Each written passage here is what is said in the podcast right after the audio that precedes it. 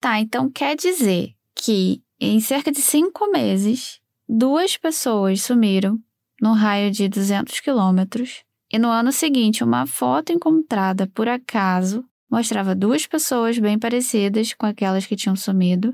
E ainda por cima, elas estavam amarradas e amordaçadas. Assim, realmente é muita coincidência, né? Toda essa soma de fatores parecia apontar para um possível desfecho, né? Pois é. Olá, operários! Sejam bem-vindos de volta ao Fábrica de Crimes. Eu sou a Rob. E eu sou a Mari. E, sério, tá muito frio aqui no Rio. Tá muito frio. Nossa, eu acabei de olhar a temperatura para poder falar para vocês e tá fazendo exatamente 18 graus. E isso é tipo assim, a era do gelo no Rio de Janeiro. Metade das pessoas morre aqui com, esse, com essa temperatura, gente. É muito, muito congelante. Imagina se der uma temperatura tipo 10. Acabou o Rio de Janeiro. Acabou. A gente sabe, né, que muitos de vocês morrem de rir aí quando a gente fala isso, mas é engraçado. Quando a gente pensa que essa mesma temperatura pode ser sentida de maneiras diferentes. 18 graus no Rio é tipo Alasca, mas para os operários sulistas deve ser tipo o verãozão. Sim, e como vocês também já devem ter reparado, o carioca ama falar do tempo. Eu acho que nessa altura do campeonato a gente deve ter começado assim vários episódios do Fábrica falando disso. E eu não sei explicar, mas é, é uma das melhores maneiras de quebrar o gelo. É, a verdade é que sim, aqui no Rio a gente fala pra caramba do tempo. Aqui você pode estar do lado da pessoa mais marrenta do mundo, se você soltar um mudou o tempo, né? Cara, vai ter certeza que ele vai responder algo do tipo: É, né? Eu acho que vai chover. Ou algum outro comentário, tipo, climático. Uhum. Então digam aí se no estado de vocês os assuntos climáticos também unem as pessoas. Mas enfim, vamos ao caso de hoje. E tá aí um caso que me incomoda. Tem muitos anos que eu ouvi falar do caso da Tara Calico, mas na época o Fábrica ainda não existia, e eu também não procurei ir tão a fundo na história, até porque me deu um pouco de medo e vocês vão entender muito bem o porquê. É, eu não conheço esse caso, mas a Rob já me antecipou aqui que vai envolver, né, algumas imagens fortes. Então, desde já fica aqui o aviso de conteúdo sensível. Sim, mas antes de começar, vamos à mensagem da operária Luana. Oi meninas, tudo bem com vocês? Me chamo Luana, tenho 18 anos e eu acompanho Fábrica há bastante tempo já, desde o início quase, e eu fico esperando vocês postarem casos novos todo primeiro dia do mês e todo dia 15 do mês, fico aguardando. É, eu escuto vocês finalizando o cabelo, fazendo comida, fazendo um esporte, e vocês são o meu passatempo favorito. Muito obrigado e eu amo acompanhar vocês. Parabéns pelo trabalho incrível. Beijo. Luana, muito obrigada pela mensagem. Você não disse de onde é, mas pelo seu sotaque eu chutaria São Paulo. A gente adorou saber que você faz aí suas coisas ouvindo Fábrica, então um beijo para você. É, eu também chutaria São Paulo pelo seu sotaque. E muito obrigada pela sua mensagem. Saber que a gente é o seu passatempo favorito deixa a gente muito feliz. E no episódio de hoje, Tara Calico, ou É ela na Polaroid?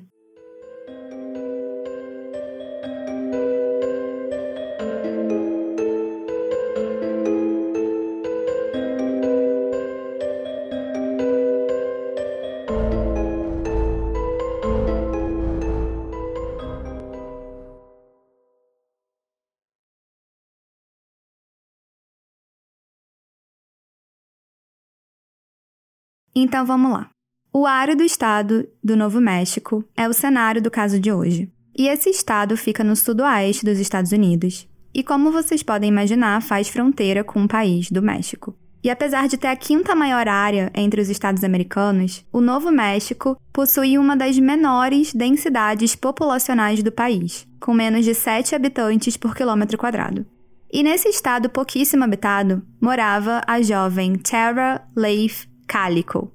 A Tara nasceu em 28 de fevereiro de 69 e ela era filha de Patty e David. Quando ela era ainda bem criança, os pais dela se divorciaram e a mãe dela acabou se casando de novo com outro homem chamado John Dowell. Então, na época dos acontecimentos desse caso, a Tara morava com a mãe, com os dois irmãos dela, que se chamavam Michelle e Chris, e o padrasto John na cidade de Belen, que é um subúrbio localizado no condado de Valência, uma região ali central do Novo México. E também na época desses acontecimentos é importante falar que a Tara tinha 19 anos e ela estava no segundo ano da Universidade do Novo México e ela sonhava em trabalhar como psicóloga. O campus ficava a mais ou menos 15 minutos de distância da casa da família, então era relativamente perto de onde eles moravam. E a Tara era descrita por familiares como uma garota bastante ativa, tipo atlética mesmo, alegre, organizada e repleta de atividades que ela queria realizar. Então, eu diria que ela era uma pessoa mais aventureira, que preferia viver mais fora do que dentro de casa. E talvez um dos hábitos mais marcantes dela fosse fazer listas com tarefas que ela tinha para fazer, né? O to-do list. E ela fazia isso o tempo todo, chegando até a detalhar o tempo reservado para cada um dos afazeres, e eu sei que muita gente é assim também. E com relação a essa parte de ser aventureira, eu acho que ela realmente transmitia esse sentimento. Em muitas fotos, a Tara, ela tinha um olhar assim mais otimista, alegre. Então dá só uma olhada, Mário. Pois é, a Tara era uma moça muito bonita. Ela tinha lá a pele clara, com algumas sardinhas no rosto, olhos bem marcantes, né? Cor de avelã, cabelo castanho cacheado. E tinha um penteado que era bem popular ali nos anos 80. E quem gosta de assistir filmes né, dessa época vai saber mais ou menos o penteado que eu tô falando. Mas quem não souber pode conferir lá no nosso Instagram, o arroba podcast Fábrica de Crimes, porque as fotos do caso já estão lá para vocês verem. Isso. E depois de entrar na universidade, a Tara, ela começou a namorar um menino chamado Jack Cole, que na verdade tinha estudado com ela no colégio. Mas eles só começaram a namorar depois de formados, quando eles se reencontraram numa festa. E o Jack, ele tinha características muito parecidas com a da Tara. Ele também era atlético, gostava de fazer atividades ao ar livre e era o capitão do time de futebol. Tipo filme americano mesmo. Uhum. E como esse caso se passa mais especificamente no ano de 88, é importante falar de um outro hobby da Tara, que, como vocês podem imaginar, ou não, né? Era de ouvir música no Walkman dela.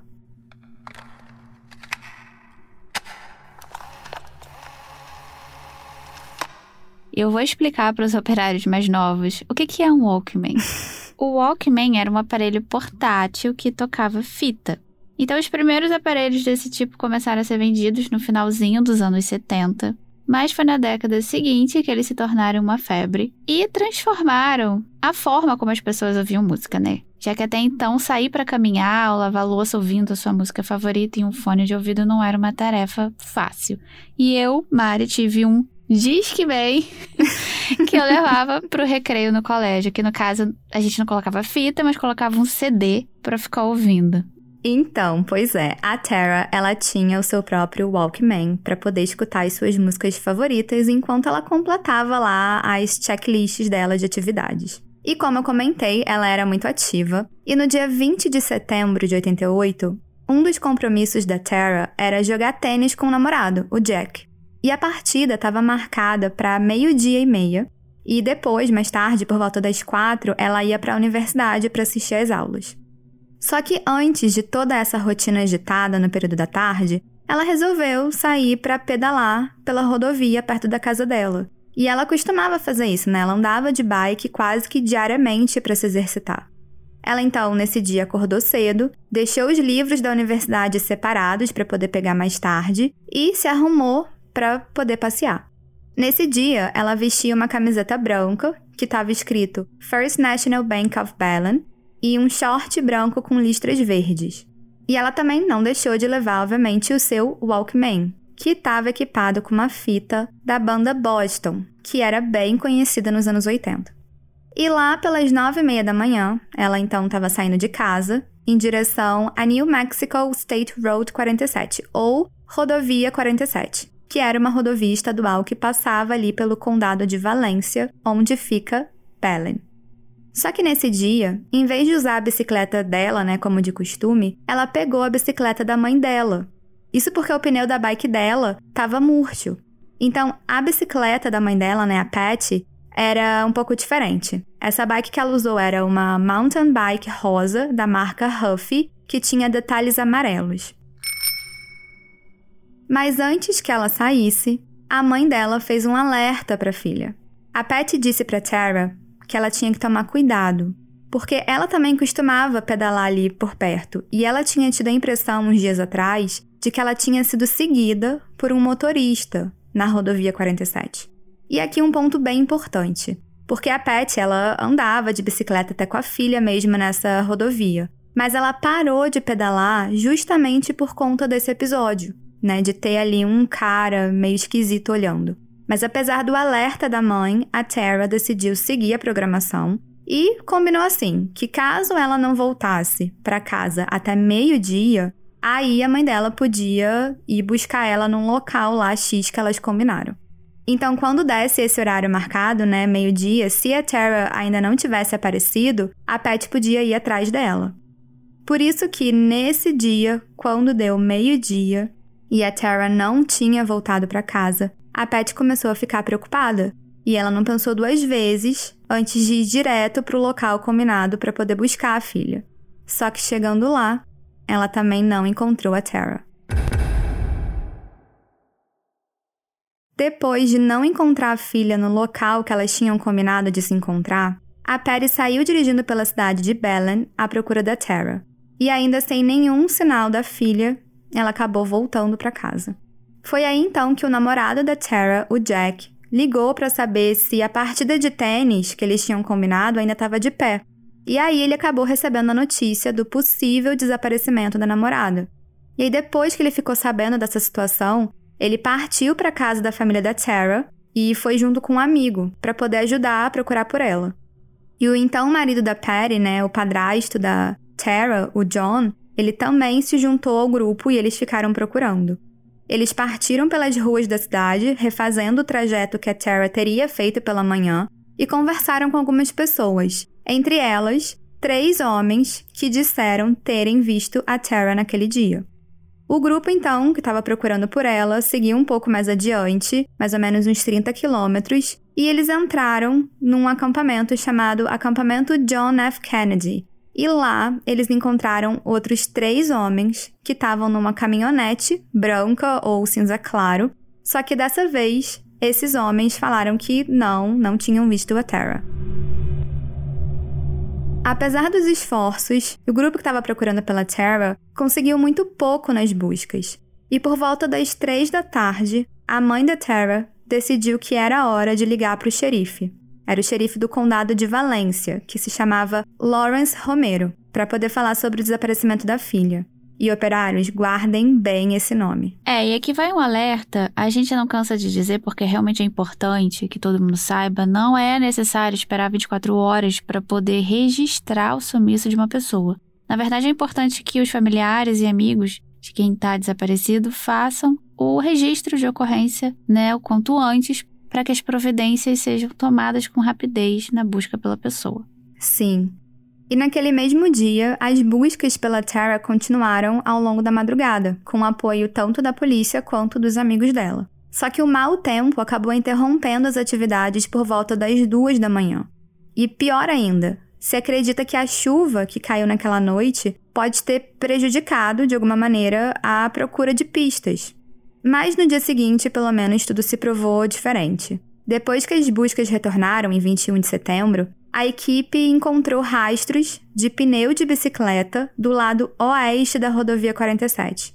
E aí, depois, em um determinado ponto, encontraram rastros de um pneu de carro e muito perto dali, no acampamento John F. Kennedy, eles encontraram um pequeno objeto de plástico. E quando eles chegaram mais perto, não demoraram para perceber que esse pequeno objeto, na verdade, era a fita da banda Boston. A mesma fita que a Tara teria levado para ouvir durante o passeio de bicicleta na manhã anterior.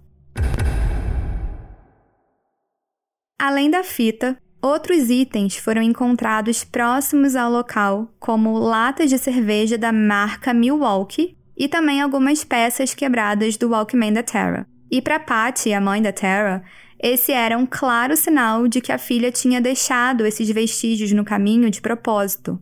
Como se fosse uma tentativa de mostrar para quem fosse procurar por ela qual era o caminho usado para levar a Tara para onde quer que eles tenham levado. Exatamente.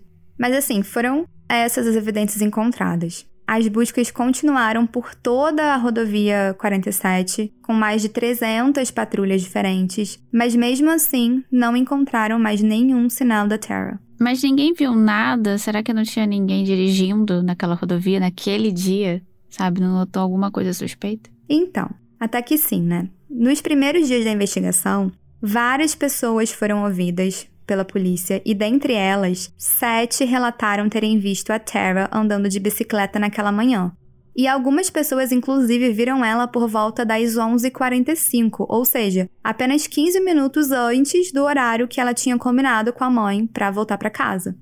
E para vocês terem uma ideia de como esses relatos eram importantes para a investigação, essas pessoas chegaram a ser hipnotizadas para conseguir lembrar do maior número de detalhes possíveis.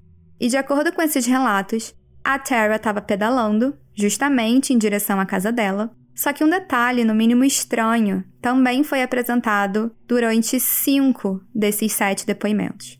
Segundo informações, uma picape da marca Ford, ano 1953, estava seguindo a Tara. Esse veículo ele era da cor branca ou cinza claro e tinha na parte traseira uma capota alta de madeira feita à mão. E a placa começava com WBY ou WBZ e terminava com o número 6. E os relatos apontam que essa caminhonete estava andando bem devagar, super próximo da Terra, só que ela não parecia ter percebido, porque naquele momento ela estava com fone de ouvido. E uma das pessoas que foi ouvida pela polícia é, se chamava Ismael de La Rosa. E além de citar a picape, ele também foi além, né? E descreveu a pessoa que estava dirigindo a picape. Então, de acordo com as informações dadas pelo De La Rosa, o motorista da caminhonete era um homem caucasiano de meia idade, com cabelo meio arruivado. E dá só uma olhada, Mari. Então, esse desenho, na verdade, a foto do desenho que fizeram, né, na época, tá bem em baixa qualidade, assim, tá bem ruim de ver, mas dá para perceber que ele tinha bochechas grandes, ele era bochechudo, uma boca pequena, uns olhos, assim, bem enrugados, né, e acho que bem, um olhar bem marcante. A procura pela Tara continuou por mais uma semana e meia, mais ou menos, mas nenhuma outra pista relevante foi encontrada. Pera, mas é, com esse tempo todo de procura, nem a bicicleta eles encontraram? Porque é um objeto grande, né? Pra simplesmente sumir. Não. Eles não encontraram nem a bicicleta, nem qualquer outro item que pudesse indicar onde ela podia estar. E mesmo com esses detalhes dados pelo De La Rosa, o retrato falado desse suposto sequestrador, ele só foi divulgado em agosto de 89, ou seja, quase um ano depois do desaparecimento da Tara. Mas as informações repassadas pelo De La Rosa não pararam, tipo, nesse, nesse momento, né? Não. Isso porque no mesmo dia em que ele foi até a polícia para poder ajudar a montar o retrato falado, ele também comentou que ele tinha um amigo chamado Jack Aguayo e que esse Jack ele tinha dito para ele que achava que o seu neto, conhecido como JJ, podia estar tá envolvido ali no caso da Terra Calico. Então, basicamente, o Jack contou para ele que no dia que a Terra desapareceu, o neto dele e alguns amigos estavam caçando em um determinado local e que viram a Terra pedalando. E aí acabou que o JJ e um dos amigos dele, chamado Paul Zaylor, eles foram interrogados pela polícia e os depoimentos deles tiveram alguns desencontros. Então, por exemplo, o Zaylor, ele afirmou que ele não tinha visto a Tara naquele dia. Já o JJ falou que sim, que ele tinha visto, que na verdade os dois tinham visto sim ela pedalando. E aí, algum tempo depois desses interrogatórios, um terceiro nome surgiu como parte aí do mistério. Uma moça que o JJ tinha tido um lance amoroso, ela contou para a polícia que ele tinha contado para ela que uma pessoa chamada Lawrence Romero Jr. teria algum envolvimento no desaparecimento da Tara.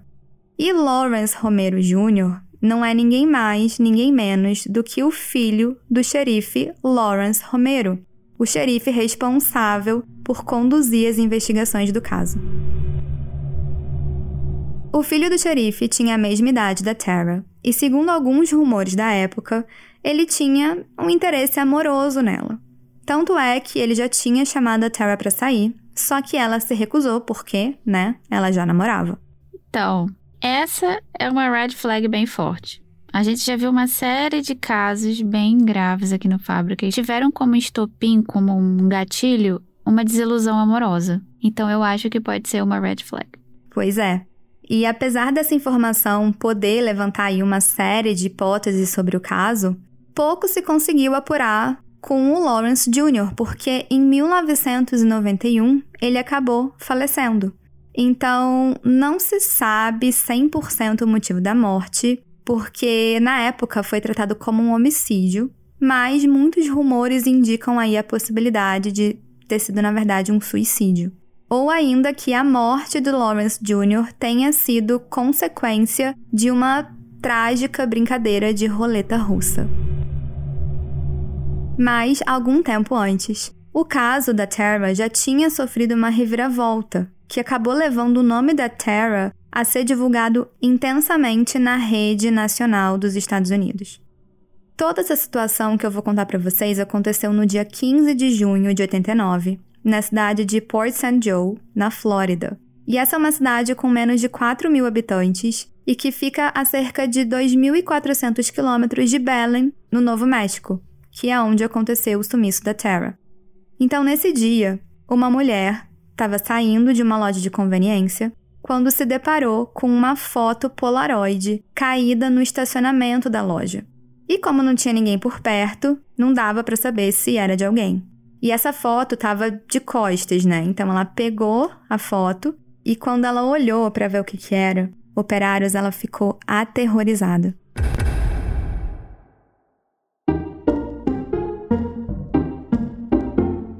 Olá, operário!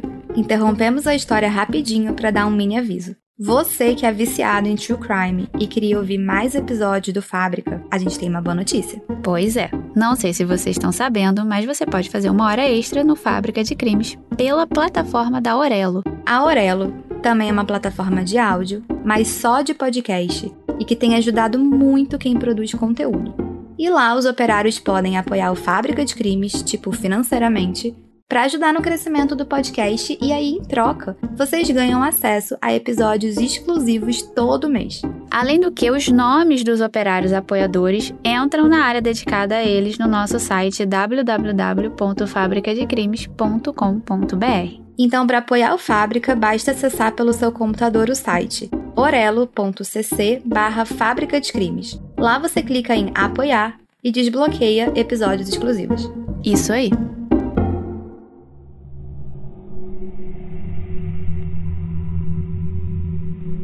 Bom, e como vocês podem imaginar, a foto que assustou a moça realmente era de causar frio na espinha, me deixou muito angustiada. E Maris, dá só uma olhada. É, antes de comentar, vale o alerta aqui de conteúdo sensível. E não tem como não ficar angustiada com uma imagem dessas. Então vamos lá. Na foto, duas pessoas estão amarradas em um lugar que parece ser o fundo de um carro grande, né? Além das mãos amarradas para trás, essas pessoas também estão com uma fita adesiva, tipo silver tape, tapando a boca. Dá pra ver que uma delas é um garoto que aparenta ter ali entre 8 e 9 anos. Ele tem o cabelo bem curtinho, pele clara e tá usando uma camiseta azul. E a segunda pessoa é uma jovem ali de 18 a 20 anos. Ela também tem pele clara, cabelos cacheados, longos, castanhos e tá vestindo uma camiseta cinza e um short preto. E assim, ela parece bastante com a Tara. E os dois parecem estar muito assustados, então o coração aperta só de imaginar pelo que eles podem ter passado. É. E como a Mari falou, a moça da foto tinha muitas semelhanças com a Tara. Inclusive, essa garota aí da foto, ela tinha uma marca na perna que é bem difícil ver, mas dá para ver se você ampliar, e é como se fosse uma cicatriz. E a Patty, a mãe da Tara, disse que a filha também tinha uma cicatriz naquela região do corpo por conta de um acidente de carro na infância. Além disso, um outro detalhe chamou a atenção da mãe. Dava para ver na foto Polaroid que, ao lado da moça, que estava amarrada, tinha um livro chamado My Sweet Aldrina, ou em português, Minha Doce Aldrina, do escritor V.C. Andrews. Acontece que, de acordo com a Patty, esse livro era um dos favoritos da Tara. E assim, com tantos elementos e coincidências, a conclusão não poderia ser outra, né? Óbvio que naquele momento, a mãe da Tara teve certeza de que aquela pessoa na fotografia era a filha dela. Pois é, acho que vale o exercício de se colocar no lugar dela. Essa filha, imagina, tá sumida, quase um ano. Pouquíssimas pistas tinham sido encontradas. Eu não sei, mas eu acho que eu também ficaria muito emocionada e esperançosa com essa nova informação. Mas, só uma pausa aqui para uma pergunta. A gente está falando dos detalhes que levam a crer que a moça da foto poderia ser a Tara e tudo mais. Mas e o menino? Né? Algum indício de quem ele seria? Então, a divulgação da foto colocou o desaparecimento da Tara em evidência para o país todo. A notícia repercutiu tanto que o caso foi parar em alguns dos maiores programas de televisão da época, como o American's Most Wanted e até mesmo o programa da Oprah. E na verdade, essa foi a maneira que a família da Tara ficou sabendo. Então, depois da história ter sido contada no programa A Current Affair, que também era bem famoso, a família viu que tinham encontrado essa Polaroid. Só que não foi só ela, né? Uma outra família também entrou em contato com a polícia depois de ficar sabendo dessa reviravolta aí da foto. Essa família era a família de Michael Hanley, um garoto de 9 anos que tinha desaparecido em 21 de abril de 1988, ou seja, cinco meses antes da Tara desaparecer. O Michael ele também era do Novo México e desapareceu durante um acampamento com a família nas montanhas Zuni, que fica a mais ou menos três horas de distância da cidade de Belen, onde tudo envolvendo a Tara aconteceu. Tá, então quer dizer que em cerca de cinco meses, duas pessoas sumiram no raio de 200 quilômetros, e no ano seguinte, uma foto encontrada por acaso mostrava duas pessoas bem parecidas com aquelas que tinham sumido, e ainda por cima elas estavam amarradas e amordaçadas. Assim, realmente é muita coincidência, né? Toda essa soma de fatores parecia apontar para um possível desfecho, né? Pois é.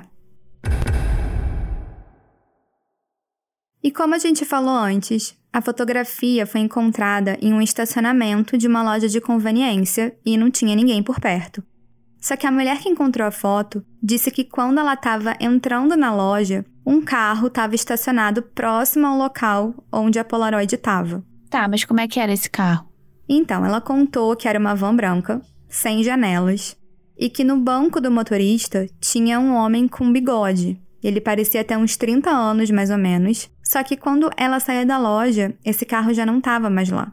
Foi, na verdade, quando ela encontrou a foto, então. É, exatamente. Mas voltando um pouco, quando essa reviravolta aí da Polaroid ganhou os jornais e os programas de televisão, as duas famílias foram até a Flórida para poder acompanhar as investigações.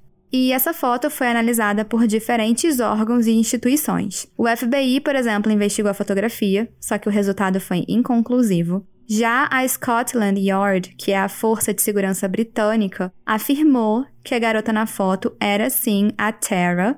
E uma terceira análise foi feita pela Los Alamos National Laboratory, que descartou a possibilidade de ser ela na fotografia. E ainda de acordo com o tenente Joseph Rowland, que era agora o então responsável pelo caso, alguns outros elementos podiam pôr à prova a veracidade da foto. Numa entrevista, ele disse o seguinte: Não havia vermelhidão ao redor da fita adesiva que estava na boca deles, o que indicaria que a fita adesiva não ficou na boca deles por um longo período de tempo.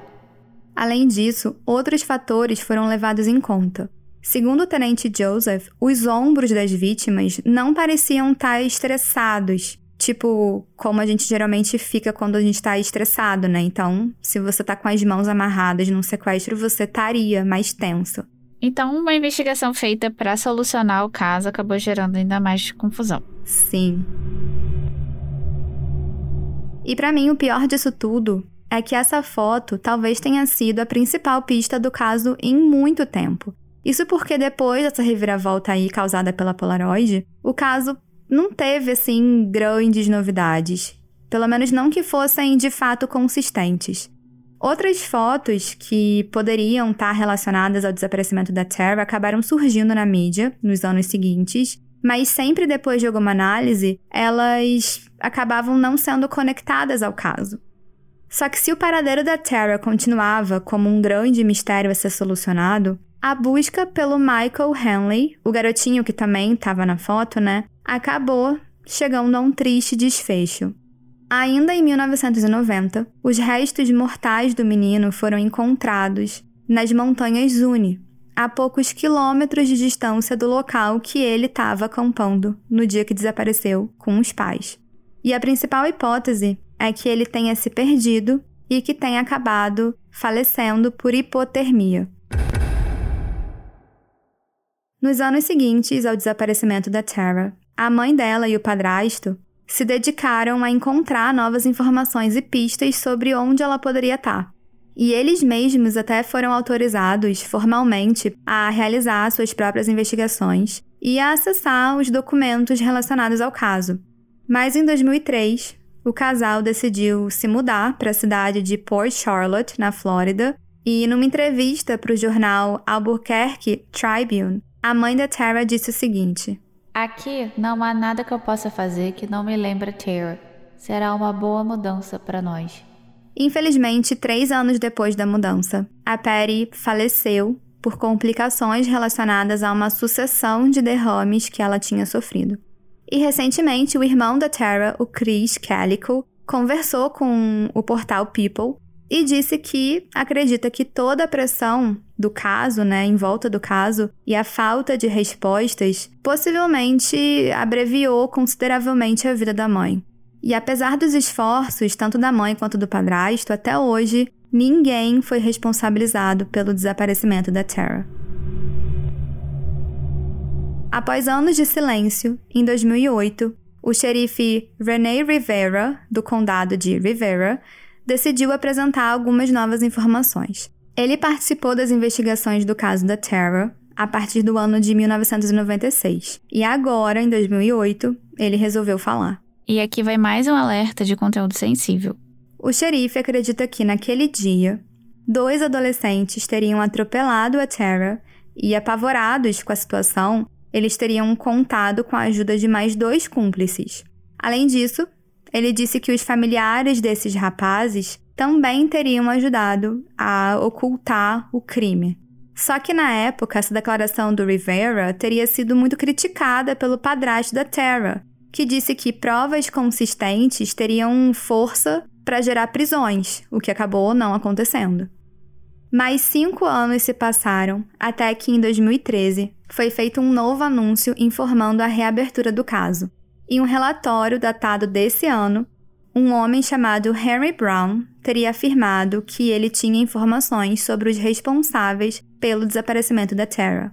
E ele já estava ali no leito de morte quando decidiu contar que, na época, ele era vizinho do Lawrence Romero Jr.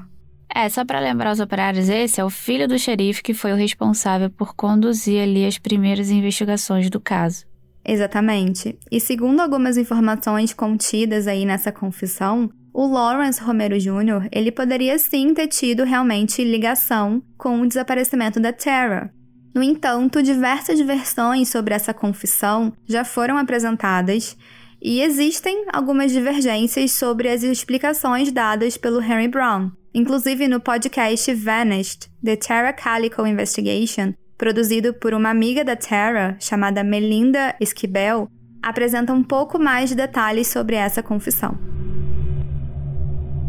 Em resumo, foram muitas as tentativas em chegar até o responsável pelo desaparecimento da Tara. É, inclusive o FBI chegou a oferecer uma recompensa de 20 mil dólares para quem apresentasse informações que ajudassem ali nas investigações a avançar na busca pela pessoa ou pessoas. Pois é. Mas depois de tanto tempo e diversas investigações inconclusivas, em 13 de junho desse ano, 2023, a polícia do Condado de Valência veio a público para anunciar que as mais recentes investigações tiveram avanços significativos. Em coletiva de imprensa, a xerife Denise Vigal afirmou o seguinte: Nesse momento, a polícia acredita que há evidências suficientes para submeter essa investigação ao Ministério Público para revisão de possíveis acusações. Apesar da declaração, não foram apresentados mais detalhes sobre a investigação e a gente aqui do Fábrica vai seguir acompanhando o caso para poder atualizar vocês, operários. Então vamos ver aí se acontece algum desdobramento desse caso que já dura quase 35 anos. Bom, operários, esse foi o caso de hoje. Diz pra gente o que, que você acha que aconteceu e principalmente se a menina da foto é mesmo a Tara Calico ou não. É, eu sei que o caso de hoje não é um caso solucionado. E acreditem, muitos operários pedem casos assim. Aí vai de cada um. Eu acho que toda história, assim, merece ser contada. E quem sabe ainda não desvendem, né, essa história. Pois é, ainda mais agora que a gente tem uma xerife dando, digamos, alguma esperança pra gente. Pois é. E lembrando que tem episódios novos todos os dias, 1 e 15 de cada mês. E episódios exclusivos pela Aurelo no final de cada mês para os apoiadores do Fábrica lá no aplicativo da Aurelo. Isso aí.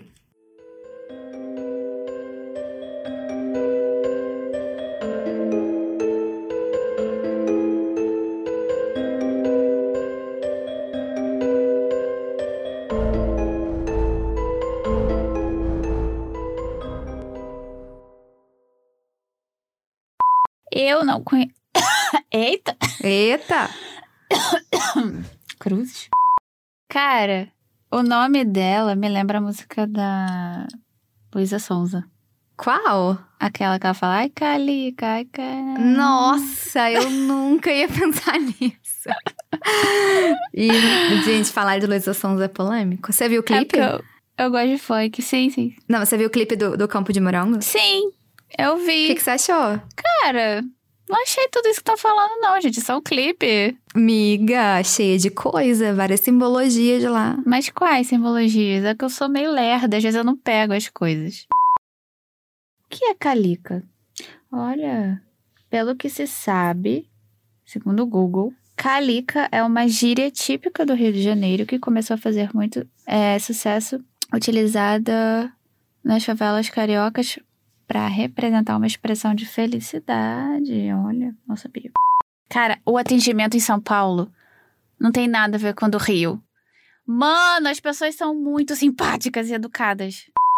Eu gostaria de saber quando que a senhora, host de um podcast sério de True Crime, vai comprar um computador decente. Ai, não. Cara, eu tive um Walkman. Eu levava pra hora do recreio no colégio. E eu vou explicar para os operários mais novos o que, que é um Walkman. É um Ai, aparelho gente, que tristeza ter que explicar isso. é um aparelho portátil que toca CD, no caso. Não, toca fita. Não. Entendeu? Você tinha um Discman que eu também tinha, eu levava pro recreio. Você tá confundindo porque você é muito jovem. Ah, é. Eu tinha Discman. Olha só! É porque o nome é bem parecido. O outro é fita, né? É, o Walkman é fita. É fita, tá? Meu pai tinha um, um amarelo, eu lembro muito. E você. É, você tá fazendo story. Mas as informações repassadas pelo De La Rosa... De lá. Ai, De La Rosa... ai fala de La tá Rosa falando- porque, como eu tô falando, mas eu acho que você é o que tá certo, entendeu? Ah, ok.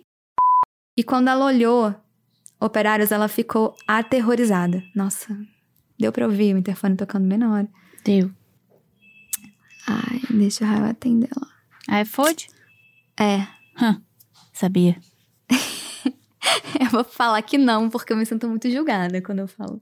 Sabe o que, que você faz? Você faz um negócio que lá no trabalho, inclusive, pode botar isso no erro, Vitor, porque eu falo isso todo dia no trabalho. Que uma amiga minha, ela falou que a gente faz bullying. Ai, como é que chama? Tipo, bullying gastronômico, sabe? Hum. que a gente vai todo mundo comer. Ah, é tipo no bandejão lá que a gente come do restaurante. E ficar um julgando a comida do outro, Hum. sabe? Uhum. Isso é bullying alimentício. E é meio que o que você faz comigo também. Só quando você pede iFood. Tira, absurdo. porra. Se, eu, se tivesse uma retrospectiva do iFood como tem a do Spotify, eu, eu ia ganhar, assim, provavelmente. eu peço iFood. Ai, senhor. Mas estou te julgando. Tá. Falar de novo. Este podcast foi editado por Vitor Assis.